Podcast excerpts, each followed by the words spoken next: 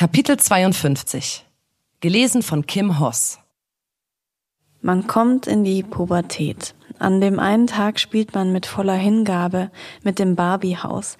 Am anderen schiebt man einen Werbeprospekt mit einem Angebot für einen Rasierer verstohlen der Mutter rüber.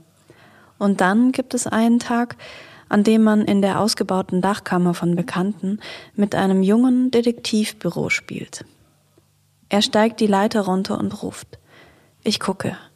Er steht mit runtergelassener Hose im Zimmer und befriedigt sich selbst. Ob ich mal anfassen will, fragt er höflich. Ich sage nein, verkrieche mich in meinem Detektivbüro in der Dachkammer und warte, bis es vorbei ist. Er ist fertig. Ich gehe an ihm vorbei zu meinen Eltern. Ich sage nichts. Ich dachte lange, sowas gehöre zur Pubertät dazu.